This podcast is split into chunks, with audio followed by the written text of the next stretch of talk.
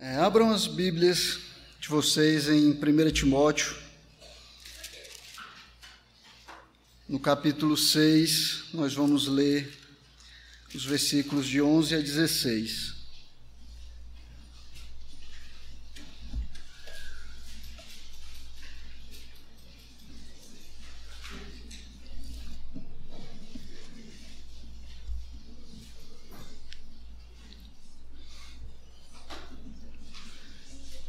Vamos todos ler juntos esses, esses versículos para que eles fiquem bem gravados na nossa mente. Diz assim: Tu, porém, homem de Deus, foge dessas coisas. Antes segue a justiça, a piedade, a fé, o amor, a constância, a mansidão. Combate o bom combate da fé, toma posse da vida eterna para a qual também foste chamado e de que fizeste a boa confissão perante muitas testemunhas. Exorto-te perante Deus, que preserva a vida de todas as coisas, e perante Cristo Jesus, que diante de Pôncio Pilatos fez a boa confissão, que guardes o mandato imaculado e irrepreensível até a manifestação de nosso Senhor Jesus Cristo, a qual, em suas épocas determinadas, há de ser revelada pelo bendito e único soberano, o Rei dos Reis e Senhor dos Senhores, o único que possui imortalidade, que habita em luz inacessível, a quem homem algum jamais viu, nem é capaz de ver. A Ele honra e poder eterno. Amém. Vamos fazer uma oração pedindo a graça de Deus sobre as nossas vidas. Senhor Deus, Pai Santo e misericordioso, nós te louvamos e te damos graças por tudo que já tivemos aqui, Senhor, pelos louvores, pelos testemunhos, porque o Senhor é bom para conosco, Pai. Pai amado, ajuda-nos agora a compreender a tua palavra, Senhor, entendermos aquilo que o Senhor deseja nos ensinar através da tua palavra escrita, Pai. Prepara os nossos corações e as nossas mentes para entendermos, para compreendermos, Senhor, e nos prepara, Senhor, para aplicarmos aquilo que aprendemos, Senhor, nas nossas vidas aonde nós estivermos, Pai. Nós te pedimos no nome santo e poderoso do teu filho Jesus Cristo. Amém.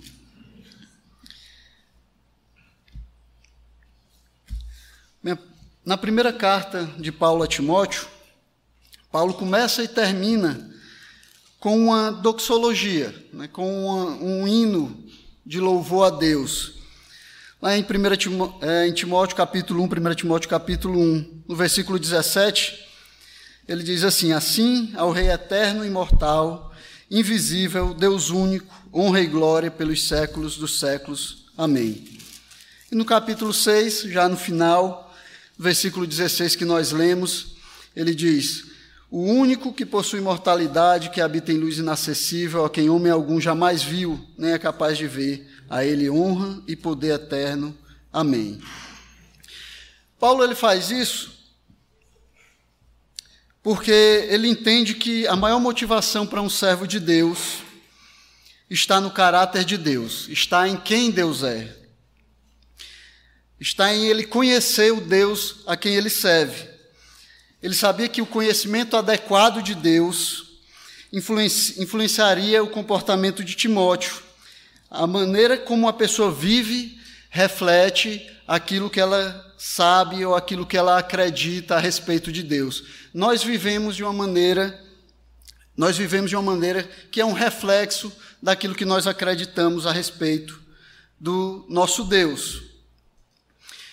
Então Paulo encoraja Timóteo a cumprir o seu dever baseado nisso, fundamentado em quem era o Deus a quem ele servia, baseado no caráter desse Deus a quem ele estava servindo. Mas aí nós podemos perguntar, mas e, e, do que, por que Timóteo precisaria ser encorajado? Né? Será que Timóteo precisava realmente ser encorajado? Por que, que Paulo resolveu exortar Timóteo a cumprir o seu ministério? Ele não estava lá na igreja, ele não estava cumprindo o seu ministério. Timóteo estava passando por algum problema e quando nós lemos as cartas de Paulo a Timóteo, nós vemos que sim, Timóteo precisava ser encorajado. Né? Timóteo estava passando por muitas dificuldades, ele precisava sim de encorajamento, precisava ser fortalecido, precisava ser relembrado do seu ministério, do que ele havia sido chamado a fazer. Timóteo, quando nós começamos a compreender a oposição que havia a Timóteo ali na igreja em Éfeso, nós, nós começamos a entender por que Paulo escreveu essa carta, e em especial 2 Timóteo, para encorajá-lo, para instruí-lo como ele deveria lidar com os problemas na igreja. Vamos ver algumas coisas que Timóteo estava passando, é porque ele precisava desse encorajamento. Em primeiro lugar, Timóteo era um jovem pastor né, uma, é, na igreja em Éfeso. Ele era um estranho ali na igreja, né, tinha acabado de chegar naquela igreja, não não tinha nascido naquela igreja, então Paulo, ao passar em Éfeso, tinha deixado ele ali, embora as pessoas o conhecessem, mas o conheciam como aquele que auxiliava a Paulo. Então, ele ficou ali, além dele ter que lidar com o problema das falsas doutrinas, enfrentar os falsos mestres, ele ainda tinha que lidar com os pecados das pessoas na igreja. Ele era desprezado porque ele era jovem, era mais jovem do que os outros líderes da igreja. Ele tinha que lutar com os desejos da juventude, né? ele tinha que lidar contra esses desejos, que sem dúvida era algo desanimador e o que, que o deixava para baixo. Timóteo também, ao que parece, era um pastor zeloso. Né? Então ele, tinha, ele sofria por ser é, extremamente zeloso e isso fazia com que ele fosse também combativo, fazia com que ele estivesse constantemente argumentando com as outras pessoas, lutando em palavras com esses outros mestres que estavam na igreja. A falta de experiência de Timóteo também é, era algo que o afetava nessa luta, nesse combate contra esses falsos mestres. Timóteo era um jovem pastor, ele ainda não tinha pastoreado outra igreja. Né? Ele era auxiliar de Paulo, vinha auxiliando Paulo. E ali ele chegou na igreja de Éfeso com a missão é, de é, exortar esses falsos mestres que já eram líderes da igreja, eram líderes mais velhos, líderes que já eram reconhecidos pelas pessoas, né, que tinham seguidores com eles. Então, nesse aspecto, a falta de experiência de Timóteo também é, contribuía para o seu desânimo.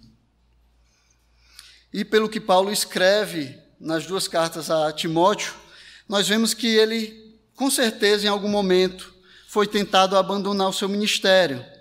Em, em alguma ocasião, ele foi tentado a deixar o ministério. Nós sabemos disso porque Paulo teve que lembrá-lo a ele sobre o seu ministério, teve que dizer a ele para o que ele tinha sido chamado. Né? Em 2 Timóteo 1 e 7, Paulo diz a Timóteo: Deus não nos tem dado espírito de covardia, mas de poder, de amor e de moderação. Então, Paulo tinha que lembrar a Timóteo para o que ele tinha sido chamado, que ele tinha sido chamado para servir no ministério de Deus. Ele também exortou Timóteo, dizendo que ele deveria reavivar o dom que Deus tinha dado a ele através da imposição das mãos do próprio Paulo. Além disso tudo, Timóteo também estava sendo tentado a se envergonhar do evangelho e se envergonhar de Paulo, que estava preso por causa da crescente perseguição no Império Romano na sua época. Por isso, é, Timóteo ele tinha de ser estimulado, ele tinha que ser encorajado, ele tinha que ser exortado a se apegar à sã doutrina, tinha que ser exortado a lembrar do seu ministério e a combater o, o bom combate, como Paulo fala a ele.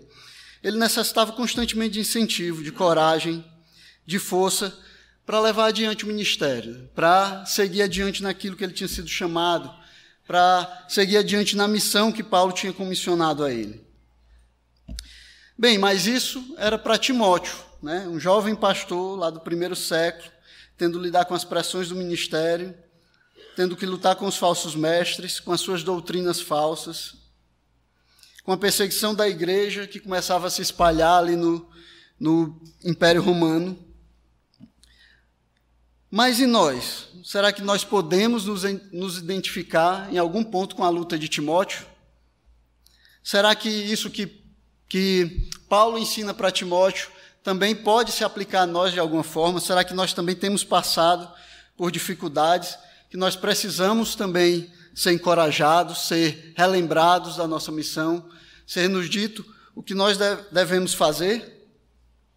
Eu acho que sim. Acho que nós podemos, sim, nos identificar com a luta de Timóteo. Né?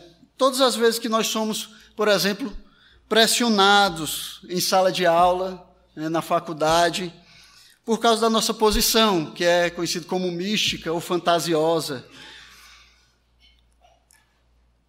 Todas as vezes que nos nossos trabalhos nós temos um patrão ou um cliente que não se importa tanto com a ética e nós somos pressionados aí contra os nossos valores, né, contra aquilo que nós acreditamos, contra aquilo que a palavra de Deus nos ensina. Nós também nos identificamos com Timóteo quando nos nossos negócios nós somos tentados a fazer o que é errado por causa da pressão do governo, às vezes, por causa da pressão da competitividade, da concorrência, né, por causa das pressões para nós nos mantermos é, seguindo os nossos valores, seguindo aquilo que a palavra de Deus nos ensina e como ela nos manda viver.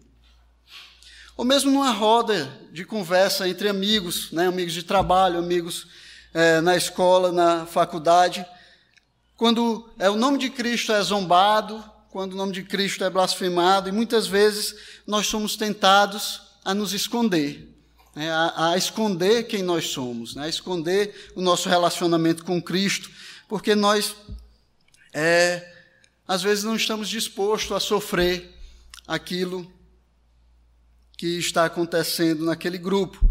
Então, nós podemos sim nos identificar com a luta de Timóteo. Nós podemos dizer que é, em toda época, em todo lugar, todos os cristãos têm sofrido com essas coisas, em maior ou menor intensidade, mas nós temos passado por, essas, por esse tipo de coisas, né? por esse tipo de tentação, por esse tipo de desânimo.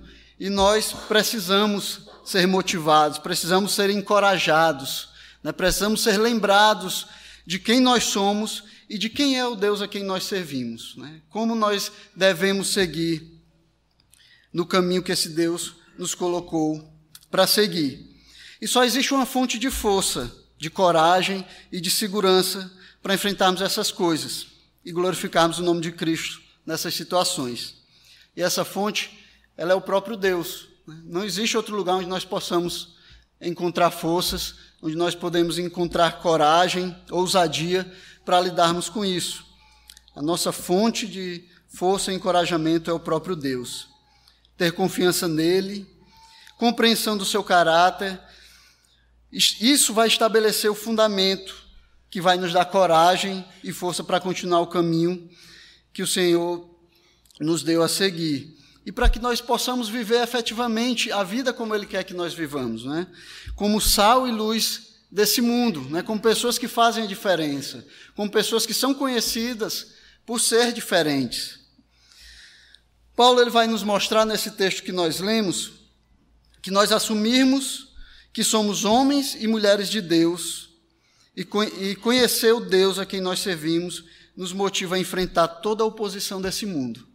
Se nós é, assumirmos nosso lugar como homens e como mulheres de Deus, e se nós conhecermos o Deus que nos chamou, então nós vamos ter coragem, nós vamos ter motivação para enfrentar todas essas lutas. Nós temos que viver de forma que glorifica o Senhor, mesmo enfrentando oposição, mesmo enfrentando pressões, é, mesmo sendo pressionados para nos conformarmos com o mundo, né, para fazermos aquilo que o mundo faz, nós devemos sempre glorificar a Deus. Mesmo sendo desafiado pelas filosofias do mundo, né, que são filosofias bem costuradas, filosofias astutamente propagadas nesse mundo, nós temos que, no fim, glorificar o nome de Deus, porque é para isso que Ele nos chamou. Né? É essa é a nossa missão na terra, glorificar o nome do Senhor. E o texto que nós lemos, em 1 Timóteo capítulo 6, ele vai falar sobre quatro atitudes, sobre três atitudes, aliás, que nós, como servos de Deus, devemos tomar em relação aos ataques, às pressões e o assédio desse mundo. E vai nos dizer no final que esse, essas atitudes, nós vamos ter forças para tomar essa, essas atitudes por causa do nosso conhecimento de Deus, por causa de quanto nós conhecemos a Deus. Então vamos ver que nesses textos, é, iniciando no versículo 11, como Paulo nos ensina a como deve ser a nossa atitude diante desse mundo, né, diante das pressões desse mundo. Então Paulo vai começar em, no, no versículo 11, dizendo que o homem de Deus diante do pecado e do mal, ele foge. Ele diz, começa dizendo: Tu, porém, homem de Deus, foge destas coisas. Então, essa é a, primeira, é a primeira atitude que nós devemos ter diante do pecado, diante do mal, diante das pressões desse mundo. Nós devemos fugir. Né? Paulo começa dizendo: Tu, porém, homem de Deus. Né? Que ele é, usa essa conjunção adversativa para fazer um, um contraste entre aquilo que ele falou anteriormente e aquilo que ele vai falar. Né? E ele destaca Timóteo como homem de Deus. Né? Ele faz um destaque aí até usando essa interjeição, ó homem de Deus, né? para demonstrar que isso era algo importante, algo que deveria ser destacado. Ele destaca Timóteo aqui como homem de Deus. Essa expressão ela é usada para chamar a atenção de Timóteo estabelecer um contraste entre Timóteo e os falsos mestres que foram mencionados antes. Se nós é, lermos os versículos 3 até o, até o versículo 10, nós vamos ver é, de quem Paulo estava falando, como, era, como procediam esses falsos mestres, como procediam esses que Timóteo deveria ser diferente deles. Ele diz assim: se alguém ensina outra doutrina e não concorda com as sãs palavras de nosso Senhor Jesus Cristo e com o ensino segundo a piedade, é infatuado, nada entende, mas tem mania por questões e contendas de palavras, de que nasce inveja, provocação, difamações, suspeitas malignas, altercações sem fim, por homens cuja mente é pervertida e privados da verdade, supondo que a piedade é fonte de lucro. De fato, grande fonte de lucro é a piedade com o contentamento porque nada temos trazido para o mundo, nem coisa alguma podemos levar dele. Tendo sustento e com que nos vestir, estejamos contentes. Ora, os que querem ficar ricos caem em tentação e cilada e em muitas concupiscências insensatas e perniciosas, as quais afogam os homens na ruína e perdição. Porque o amor do dinheiro é raiz de todos os males, e alguns, nessa cobiça, se desviaram da fé e a si mesmos se atormentaram com muitas dores. Tu, porém, ó homem de Deus, tu, como homem de Deus, deve fugir dessas coisas. É o que Paulo está dizendo para Timóteo. Não se apega a essas coisas, foge delas. Não seja como esses homens maus, como esses homens gananciosos, mas foge dessas coisas. Né? Timóteo, é, como homem de Deus, ele deveria ser exatamente o contrário dos falsos mestres, que eram gananciosos, mentirosos que tinham manias por questões de palavras, que queriam usar a piedade como fonte de lucro. Né? Ao contrário deles, Timóteo é era um homem de Deus, era conhecido e identificado como homem de Deus, por isso ele deveria ser diferente, por isso ele deveria fugir dessas coisas. Como homem de Deus que era, não deveria se deixar levar por coisas vãs, pelo contrário, ele deveria fugir delas. Então, a primeira atitude que nós, como homens e mulheres de Deus devemos demonstrar é que constante e deliberadamente nós fugimos de toda forma de pecado, de falsa doutrina e de mal. Né? Essa é uma atitude que nós devemos ter. Né? Nós devemos constantemente, deliberadamente fazer isso, né? com intenção de fazer isso, fugir do mal, fugir do pecado, fugir da falsa doutrina. E esse mandamento como Paulo escreve aqui, para fugir, ele tem um sentido de obediência diária. Não é, não é um evento só que acontece nas nossas vidas. Não é algo que nós fizemos uma vez na vida e pronto, acabou, nós não precisamos fazer mais. Não, mas nós temos que escolher todos os dias, nós temos que escolher constantemente fugir do pecado, fugir do mal. Esse termo, ele podia até ter sido traduzido como fugindo habitualmente, ou manter-se fugindo. É algo que nós precisamos fazer durante toda a nossa vida nessa terra. Enquanto nós estivermos aqui, irmãos, não tem descanso. O descanso não é aqui. Né? O descanso que nós esperamos ainda não chegou. Aqui nós vamos ter lutas, né? muitas são as aflições dos justos, né? mas nós devemos constantemente lutar, nós devemos constantemente estar fugindo do mal e do pecado, estar fugindo destas coisas, como Paulo diz a Timóteo.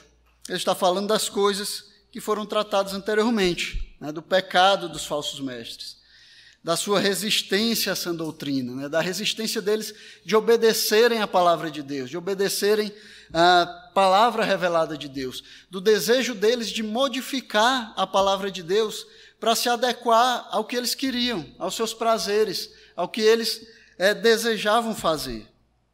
É disso que Paulo está mandando Timóteo fugir.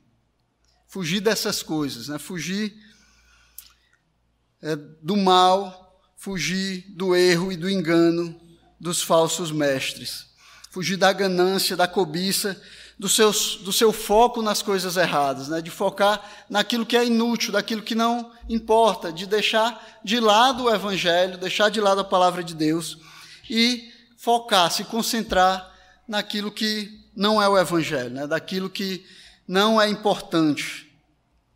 A imagem que o texto está passando aqui para nós é que essas práticas pecaminosas que Paulo citou aqui e que ele vai citar em todo é, é o livro de Timóteo, né, ele vai falar de várias coisas, de várias é, doutrinas que os falsos mestres estavam ensinando, estavam pregando na igreja, de como eles estavam desvirtuando a palavra de Deus para se encaixar naquilo que eles acreditavam e naquilo que eles queriam. E ele passa isso de uma forma que passa uma imagem é, de que essas práticas, práticas pecaminosas elas estão constantemente nos perseguindo, elas estão vindo atrás de nós, estão nos rodeando, estão nos tentando a todo momento. E para nós evitarmos ser pego, pegos por elas, nós temos que ter sempre energia moral para fugirmos dela. Devemos sempre pedir graças, graça a Deus para fugirmos dela. Nós devemos estar fortalecidos moralmente, né, para podermos fugir dessas coisas, não nos deixarmos ser pegos por elas. Então, fugir é o primeiro mandamento, é a primeira atitude de um homem ou de uma mulher de Deus, né, de um homem, de uma mulher de Deus que deseja viver conforme a vontade de Deus. A segunda atitude que Paulo vai falar aqui é que o homem de Deus ele segue ele diz: segue a justiça, a piedade, a fé, o amor, a constância, a mansidão. Então, o primeiro mandamento, ele lida com o comportamento negativo, né? o que nós é, devemos deixar de fazer, como nós devemos nos livrar dessas coisas más e ruins e do pecado. Mas o segundo, ele vai nos ajudar a produzir uma espiritualidade positiva, vai nos levar a fazer algo positivo para nos mantermos no caminho do Senhor. Nós não devemos apenas fugir, mas nós devemos também seguir, perseguir a piedade. Nós devemos seguir a piedade, devemos ir atrás dela e persegui-la até alcançá-la. Esse, esse é o mandamento de Paulo a Timóteo. E esse é um padrão que nós, nós podemos encontrar em, em todo o Novo Testamento, todo o Novo Testamento, e principalmente nas cartas de Paulo. A Bíblia ela não é só um livro de proibições, não é só um livro do que você não deve fazer, né? mas ela é especialmente um livro daquilo que você deve fazer, de como você deve viver, né? de como você deve servir a esse Deus que nos deu a Sua palavra como revelação. Deus não nos ensina apenas a respeito do que temos que deixar de fazer, mas também nos instrui naquilo que nós devemos nos esforçar para fazer. Né? E, na verdade, essa é, é, é uma, um padrão bíblico. Dizer que tudo aquilo que você, de pecaminoso e de mal que você deixa de fazer, você deve colocar alguma coisa boa e justa e piedosa no lugar daquilo. Né? Paulo, o próprio Paulo, falando lá em, é, em Efésios, no capítulo 4, Vamos lá até o capítulo 4 de Efésios.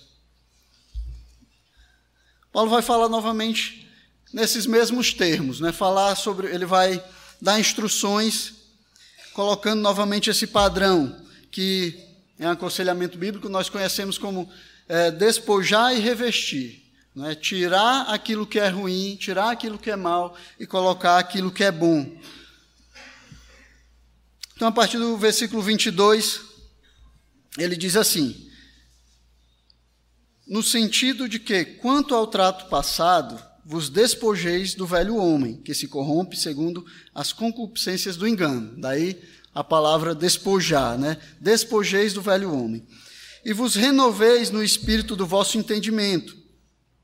E vos revistais do novo homem, criado segundo Deus, em justiça e retidão, procedente da verdade. Então aqui ele ensina nós nos despojarmos, nós nos despirmos das roupas velhas, do caráter velho, do caráter do velho homem, e ele nos ensina a nos revestirmos segundo o novo homem, né? segundo a nova criação que houve em nós. E aí, a partir do versículo 25, ele vai dar algumas, é, algumas instruções práticas de como nós deveríamos fazer isso.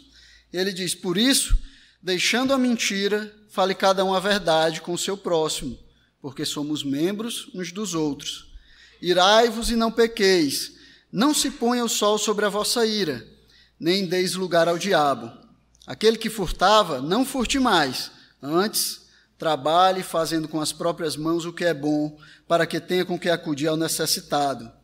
Não saia da vossa boca unicamente não saia da vossa boca nenhuma palavra torpe, e sim unicamente a que for boa para edificação, conforme a necessidade, e assim transmita graça aos que ouvem. E não entristeçais o Espírito Santo de Deus, no qual fostes selados para o dia da redenção. Longe de vós toda amargura e cólera, e ira e gritaria e blasfêmias, e bem assim toda malícia. Antes, sede uns para com os outros benignos, compassivos, perdoando-vos uns aos outros, como também Deus em Cristo vos perdoou. Então, Paulo dá instruções no sentido de que nós devemos nos, despojar do velho homem, devemos retirar as velhas práticas e colocar no seu lugar novas práticas. Né? Aquele que mentia, não minta mais. O que roubava, não roube mais, mas trabalhe para ter com que ajudar o próximo. E esse é um padrão no ensino de Paulo, esse é o padrão que ele está usando aqui também. Nós devemos fugir, nós devemos é, deixar essas coisas más, essas coisas ruins, o, o, pecado dos falsos mestres, mas nós devemos também seguir, né, seguir a piedade, nós devemos perseguir a piedade. E essa palavra que é traduzida como seguir, ela também poderia ser traduzida como perseguir como eu já falei aqui. Em alguns textos ela realmente é traduzida dessa forma. Na verdade, geralmente ela é traduzida mais vezes como perseguir do que como seguir. Por exemplo, em Mateus 5 e 10,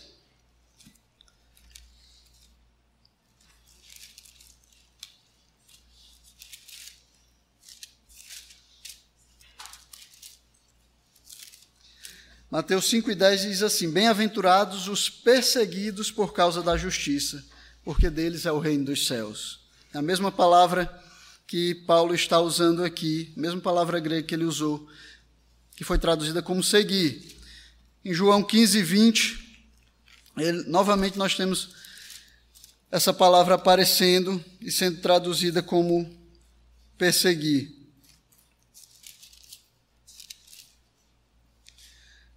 João 15, 20 diz: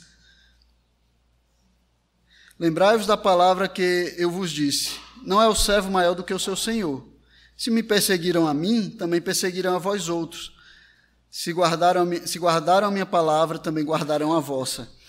Então, esse, esses textos demonstram que essa palavra, ela é uma palavra forte, não é simplesmente seguir, mas é perseguir. É algo que você deve fazer é, com vontade, com coragem, com disposição de fazer. Né? Não é só estar seguindo algo que está na sua frente e você vai atrás aqui, mas é algo que você persegue com a intenção de alcançar. É, você tem que desejar alcançar aquilo que você está perseguindo. Esse mandamento tem a ideia de perseguir agressivamente, com o intuito de se apoderar do objeto né, que você está perseguindo. Então, o intuito é chegar lá, não é só seguir, não é só ir atrás daquilo, mas é chegar, é alcançar. A ideia por trás envolve determinação, persistência, energia e propósito para alcançar a piedade. Né? Não, não, não é uma sugestão para você fazer isso, não é, não é uma, uma escolha que você vai fazer, fazer, ah, será que eu devo seguir a piedade, será que devo ir atrás, será que eu devo ir até o fim ou, parar no meio do caminho? Não. É um mandamento para você perseguir até alcançar a piedade. E aí ele vai dizer as coisas que nós deveríamos alcançar. Né? Ele fala da justiça. Nós, como crentes, temos a responsabilidade de desenvolver um caráter justo diante de Deus e diante dos homens. Nós temos a responsabilidade de sermos reconhecidos como pessoas justas. Então, devemos perseguir a justiça. Também devemos perseguir a piedade. A piedade fala de uma conduta santa, uma devoção destacada a Deus através da oração, da reverência. Fala aquilo do que Deus é, do que Jesus Cristo é, né? de perseguirmos ser igual a Cristo. Isso é que é a piedade. Ele também fala que nós devemos perseguir a fé, e aqui não é tanto a fé para a salvação, não é porque a fé para a salvação nos é dada, Jesus é o autor e consumador da nossa fé. Mas aqui ele fala mais daquilo que envolve a caminhada cristã, né? a, a nossa caminhada de fé, todas as crenças que estão envolvidas nessa caminhada. É, é aquele tipo de fé que nós ganhamos, que nós conseguimos através do estudo da palavra de Deus. É o conjunto de doutrinas, o conjunto de fé que nós seguimos. Também devemos perseguir o amor, o cristão deve ser conhecido por um crescente amor a Deus e ao próximo. Né? E nós devemos perseguir isso, né? devemos buscar fazer isso. Jesus disse que nós seremos reconhecidos como seus discípulos quando nós nos amarmos uns aos outros. Devemos também perseguir a constância, né? mesmo diante das provações, diante das pressões, das dificuldades e das aflições, nós devemos ser constantes no serviço, no amor, né, em servir a Cristo, em servir aos irmãos. Isso deve ser constante nas nossas vidas. E nós também devemos perseguir a mansidão. Né, mansidão, nós tendemos a ver a mansidão como é, algo, uma coisa de pessoas que são covardes, né, pessoas preguiçosas, pessoas que não se posicionam, né, tímidas, que, tão, que ficam ali no canto, preferem não não falar, não se posicionar, não é, exortar, não entrar em conflito com ninguém. Mas não é essa mansidão que a Bíblia nos ensina, né? pelo contrário. A Bíblia diz que Jesus era um homem manso. A Bíblia também fala de Moisés como um homem manso, né? o homem mais manso que andou sobre a terra. E quando nós vemos a vida né, tanto de Jesus como de Moisés, nós vemos que eles eram homens firmes também, né? homens que se posicionavam, homens que exortavam aqueles que iam contra a palavra de Deus. Então, a essência da mansidão é poder sobre controle. É você saber que você pode, é você saber que você tem força, tem poder para fazer algo, mas você manter esse poder sob controle. Você não é, deixar se levar por aquilo que você pode fazer. Né? É isso que Deus também faz conosco. Né? Deus ele poderia nos destruir, né, nos fulminar a cada pecado que nós fazemos. Né, mas ele não faz aquilo que ele pode fazer. Né? Ele não faz aquilo que ele pode fazer. Ele escolheu não fazer aquilo que ele pode fazer. E a mansidão é algo que nós devemos também perseguir como homens e mulheres de Deus. Todas essas virtudes são virtudes do caráter de Deus e virtudes que nós devemos lutar para que também seja parte do nosso caráter. Virtudes que é, nós devemos ser conhecidos por elas, né? que nós devemos perseguir, nós devemos correr atrás delas até alcançá-las. Então nós devemos, um homem de Deus, segundo Paulo escreveu a Timóteo, é aquele que foge do pecado e do mal, é também aquele que segue ou que persegue a justiça, que persegue a piedade. Mas ele também é um homem que luta. Né? Homens e mulheres de Deus são homens e mulheres que lutam. Ele fala no versículo 2: combate o bom combate da fé. Toma posse da vida eterna para a qual também foste chamado e de que fizeste a boa confissão perante muitas testemunhas. Esse, esse mandamento ele meio que resume os outros dois. Nossa vida nessa terra, ela é de batalhas contra o pecado. E nós temos que estar preparados para isso. Né? Enquanto estivermos aqui, nós vamos estar lutando contra o pecado. Vamos estar lutando constantemente contra ele. O foco é tanto de defesa contra o ataque do mal e também de ataque contra o pecado, né? Atacar através da pregação do Evangelho, através da demonstração de um caráter cristão. Então ele resume: nós, nós temos que constantemente estarmos lutando, e no meio dessa luta, no meio dessa batalha, é, nós às vezes teremos que fugir, né, às vezes teremos que perseguir, nós temos que. Mas temos que estar preparados constantemente para lutarmos nessa batalha. Essa palavra aqui que Paulo usou, combate, ela é um, era uma palavra que era usada em contextos de conflitos militares. Era né? uma palavra que era usada pelo exército.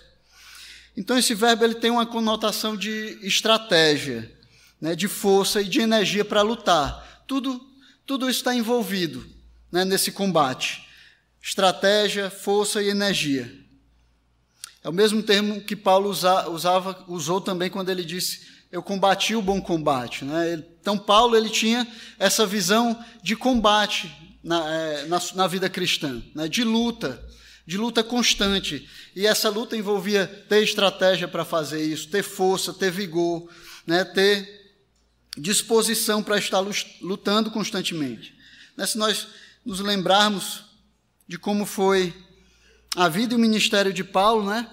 ele evangelizava, ele estava constantemente em batalha.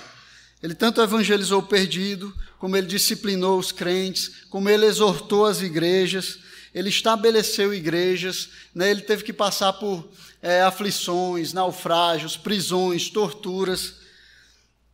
Então, tudo isso estava envolvido no ministério de Paulo, e quando ele olha para o seu ministério, ele é, vê como uma batalha que ele teve que lutar. E é a essa batalha que ele está exortando Timóteo a se juntar a ele. Ele está dizendo: Timóteo, é, combate o bom combate, assim como eu combate, entra comigo nesse combate. Isso é um chamado também para nós, irmãos. Né? Hoje, aqui, século 21, mais de dois mil anos depois de Timóteo e Paulo, nós somos chamados também a lutarmos esse combate, né? a combatermos esse combate. E ele diz para nós fazermos isso tomando posse da vida eterna. Ou seja, nós temos que viver na perspectiva eterna, né? na perspectiva daquilo que virá, na perspectiva de que o nosso descanso não é aqui, nessa terra, mas o nosso descanso está nos prometido para quando o Senhor retornar e nos levar para estarmos com Ele. Então nós temos que viver com, essa, com a perspectiva do da vida eterna, com a perspectiva de que ela já havia começado, de que nós já entramos na vida eterna e nós temos que demonstrar um caráter de quem vive essa vida, de quem vive essa vida por, que está por vir. Né? Não, não com vergonha é, de se identificar como cristão, de se identificar com Cristo, não com é, timidez de dizer que somos servos de Deus, que servimos a esse Deus, de que nós cremos e estamos apoiados é, nesse Deus que fala a verdade, que é o próprio padrão da verdade. É, é assim que nós temos que viver essa vida, é assim que nós temos que combater esse combate. E temos que seguir o exemplo de Cristo, que Paulo passa a Timóteo. Ele diz. Ele diz aqui em que Cristo, diante, é, toma posse da vida eterna, para a qual também foi chamado, de que fizeste a boa confissão perante muitas testemunhas. Exorte perante Deus, que preserva a vida de todas as coisas, perante Cristo Jesus, que diante de Pôncio Pilatos fez a boa confissão. Então é assim que nós temos que viver. No exemplo de Cristo, diante desse mundo, diante das autoridades, fazermos a boa confissão confessarmos o Evangelho, confessarmos quem é o Deus a quem nós servimos. Então, um homem e uma mulher de Deus, ele está preparado para fugir, ele persegue a piedade, ele está preparado para lutar, para combater, e tudo isso está fundamentado, ele tem força, ele tem vigor para fazer isso, fundamentado no conhecimento que ele tem do seu Senhor no conhecimento que ele tem daquele que o chamou, de quem é que manda ele seguir nesse caminho. Ele vai dizer isso nos versículos 13 ao 16. Exorto-te perante Deus, que preserva a vida de todas as coisas, e perante Cristo Jesus, que diante de Pôncio Pilatos fez a boa confissão, que guardes o mandato imaculado, irrepreensível, até a manifestação de nosso Senhor Jesus Cristo a qual, em suas épocas determinadas, há de ser revelada pelo bendito e único soberano, Rei dos Reis e Senhor dos Senhores, o único que possui imortalidade, que habita em luz inacessível, a quem homem algum jamais viu e nem é capaz de ver. A ele honra e poder eterno. Amém. Por fim, Paulo diz: de onde deve vir a motivação e a coragem para Timóteo, para viver e para enfrentar as suas lutas? E ele, usa, ele vai usar o exemplo de Cristo, como nós já falamos aqui, né, de que Cristo, diante das autoridades, ele não voltou atrás, mas ele confessou, fez a boa confissão, ele demonstrou a quem ele estava servindo naquele momento. Né? E também o exemplo de Deus, vai falar sobre o exemplo de Deus, sobre é, quem era esse Deus, sobre o caráter de Deus, sobre as virtudes de Deus que, deveria, que devem nos animar, que devem nos encorajar, que devem nos dá força para seguir adiante. Então, a força e a coragem para vivermos como homens e mulheres de Deus, virá do conhecimento desse Deus que é todo-poderoso. Saber a quem nós servimos nos motiva a cumprir o seu chamado de sermos sal e luz para esse mundo. Então, para incentivar, para estimular, para encorajar Timóteo, Paulo apresenta os atributos de Deus que devem motivá-lo a continuar firme no seu combate pelo Evangelho. Ele fala da providência de Deus, da soberania de Deus, da majestade de Deus, da eternidade, da santidade de Deus. Né? E ele fala de tudo isso como fundamento para encorajar Timóteo a combater esse combate. E nada nos motiva, nada pode motivar mais um homem e uma mulher de Deus do que compreender a grandeza do Deus a quem ele serve, do que compreender o Deus, o poder desse Deus que nos chamou e a quem nós estamos, a quem nós estamos servindo. Aqueles que conhecem a Deus, eles podem dizer, como escrito aos Hebreus: O Senhor é o meu auxílio, não temerei, quem me poderá fazer o homem. Então, essa é a nossa esperança, meus irmãos, de que o Deus a quem nós servimos, o Deus que nos chamou, ele vai nos fortalecer para enfrentarmos as aflições e a luta dessa vida e no final nós poderemos estar junto com eles, junto com ele, glorificando a ele pela vitória que ele nos deu nessa terra. Amém.